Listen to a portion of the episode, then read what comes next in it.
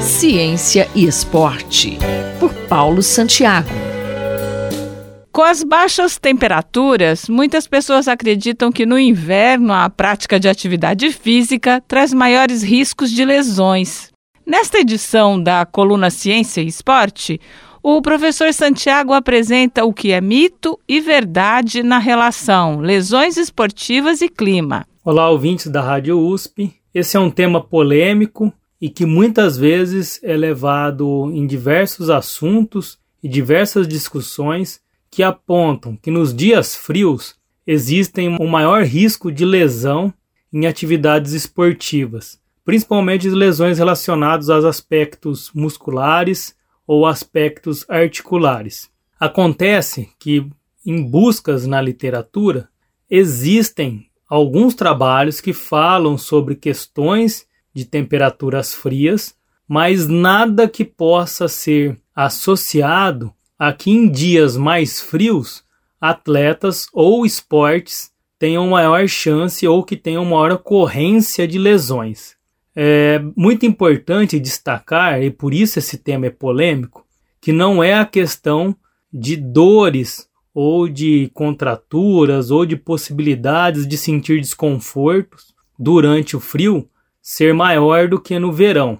Isso sim, de fato, no inverno é mais fácil você sentir alguns desconfortos. Mas vamos pegar um exemplo, e eu fiz uma busca na literatura é, não existem é, questões que são relacionadas, por exemplo, aos jogos de inverno serem jogos que provocam ou que tenham maior quantidade de lesões porque acontecem em locais frios em comparação aos jogos que são realizados no verão.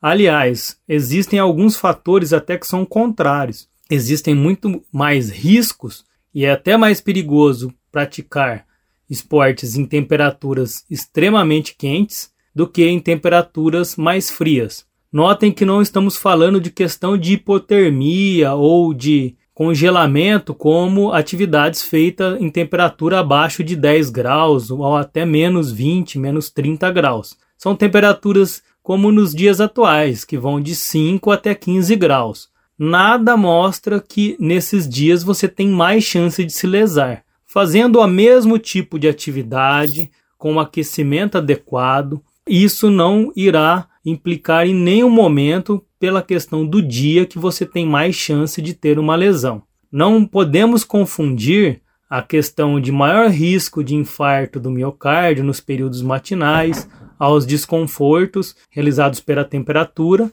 com questão de lesão e aumento do risco de lesão em atividades esportivas no inverno. Isso é muito importante. Então, o aquecimento é importante para os dias frios? O aquecimento ele é importante mesmo no calor quanto no frio. É lógico que no inverno é mais difícil de se aquecer pela própria questão da temperatura, em dias mais frios, mas é possível e após aquecida essa temperatura mantém, utilizando roupas adequadas isso daí tende a ser normal e acaba ficando até em alguns casos mais confortável do que no calor, que muitas vezes é difícil você ter situações de como dissipar o calor, o que acaba trazendo até prejuízos fisiológicos maiores do que em temperaturas amenas, como a gente vive no Brasil entre 5 e 15 graus.